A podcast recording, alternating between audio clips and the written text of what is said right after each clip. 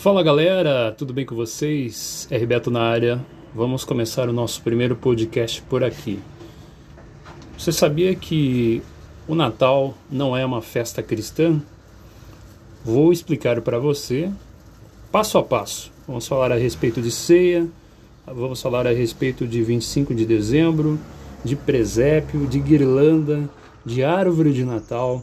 Enfim, é uma infinidade de temas que constroem o ambiente do Natal.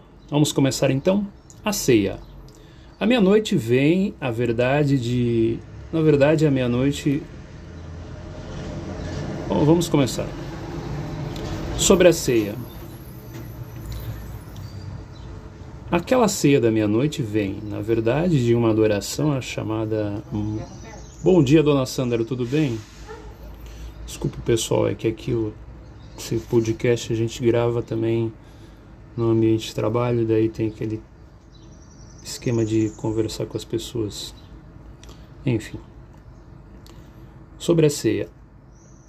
A ceia da meia-noite vem, na verdade, de uma adoração à chamada Mãe Lua, Semiramis ou Astarote, citada em Juízes, capítulo 2, versículo 13 e 1 Reis 11, 5 lá na Bíblia. O farto almoço do dia 25, por sua vez, vem da adoração ao Deus Sol, Tamuz ou Baal, citado em Ezequiel capítulo 8, versículo 14 e 16, e 2 Reis, capítulo 10, versículo 19. A data de 25 de dezembro. Pastores vigiavam rebanhos no campo na noite do nascimento do Messias. Não poderiam fazê-lo em dezembro, pois o gado era retirado dos campos em meados de outubro para ser obrigado para ser abrigado do frio e das chuvas que começavam no hemisfério norte. É ainda pouco provável que um censo que o levou que levou José e família a Belém na ocasião, pois os cidadãos deveriam ir às cidades de origem que fosse realizado em época de clima desfavorável.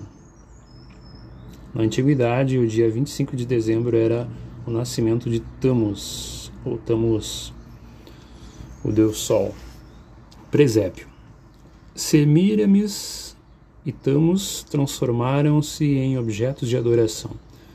A popular imagem da Sagrada Família no presépio remete ao costume pagão. Na Bíblia não é exigido qualquer culto a Maria, que não tem culpa que a cultuem, pois ela mesma reconheceu a superioridade do Messias como seu Senhor e Salvador. Lucas capítulo 1, versículos 46 e 47.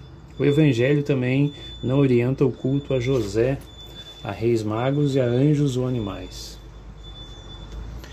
A árvore de Natal. A árvore de Natal era usada em homenagem a Tammuz, pois um pinheiro, segundo a lenda, nasceu sobre o tronco de árvore podre em que o falso Deus caiu morto. É sabido que os, que os seus adoradores ofereciam sacrifícios de pessoas de outras crenças cujas cabeças eram cortadas e penduradas no pinheiro da festa. Que estranho, né? Aquelas bolinhas azul, vermelha, verde. Sob ela eram colocadas oferendas ao falso Deus, depois dadas aos seus sacerdotes. A origem dos presentes de Natal. Guirlanda. Sabe aquela guirlanda bonitinha que você gosta tanto? Tem uma explicação aqui também. Em formato de sol, simboliza a trindade profana Nimrod, pai, Semiramis, mãe e Tammuz, filho. É um enfeite de é um enfeite de chamamento de deuses e por isso é usada na porta da entrada. A maior parte dos. Deixa eu virar a página aqui. A maior parte dos deuses egípcios é retratada com uma guirlanda na cabeça, já reparou isso? Também há os deuses da Grécia, assim como também figuras católicas. O Papai Noel. Ah, o Papai Noel chegou. Não, chegou não. Derivado do, do francês Père Noël, ou Pai Natal, ao pé da letra. como chamado em Portugal. Esse é o apelido de São Nicolau, santo homenageado em 6 de dezembro. Um bispo católico, que reza a lenda, acolhia e presenteava pobres e crianças carentes. Crianças carentes. A imagem que conhecemos, o velhinho rechonchudo, grisalho e barbudo vestido de vermelho, foi criada no início do século passado por uma marca de refrigerantes. Você sabe qual é, né? Os três reis magos. Sábios de reinos distantes visitaram o Senhor Jesus bebê, mas a Bíblia não fala seus nomes nem que eram três, nem reis, nem reis, nem magos no sentido de mágicos, mas sim de homens de grande sabedoria que serviam aos reis como cientistas, mostrando ciência, assim como diferentes culturas não deveriam descartar a origem divina do Filho de Deus. Eles não estiveram no estábulo em que o Messias nasceu, mas em uma casa. Isso está citado em Mateus capítulo 2, versículo 11. Para finalizar, velas e luzes. Deuses pagãos sempre foram adorados com velas. Na veneração ao Deus Sol, elas eram acesas para mantê-lo vivo e presente nos templos e casas não confundir com o uso de menorá pelos judeus, o candelabro de sete ou nove velas. Afinal, o sentido é totalmente diferente. Então, amigos, isso foi o resumo do que é o Natal.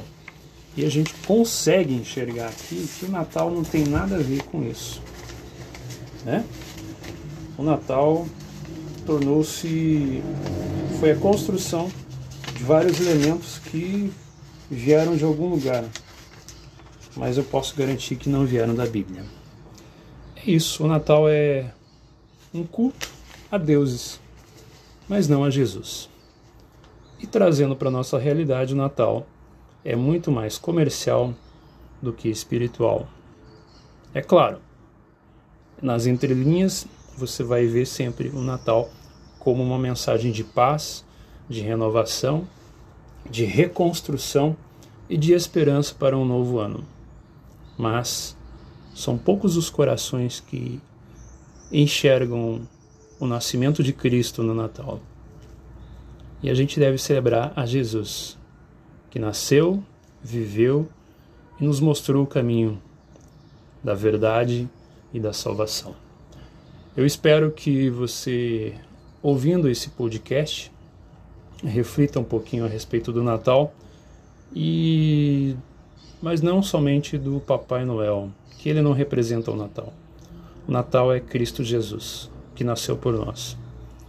E que Jesus Cristo possa entrar aí na sua casa, na sua vida e transformar a sua vida, para que a partir desse podcast o seu Natal seja com Jesus e não com Papai Noel mais. Tá bom? Deus te abençoe. Um feliz Natal e um próspero ano novo. Até a próxima.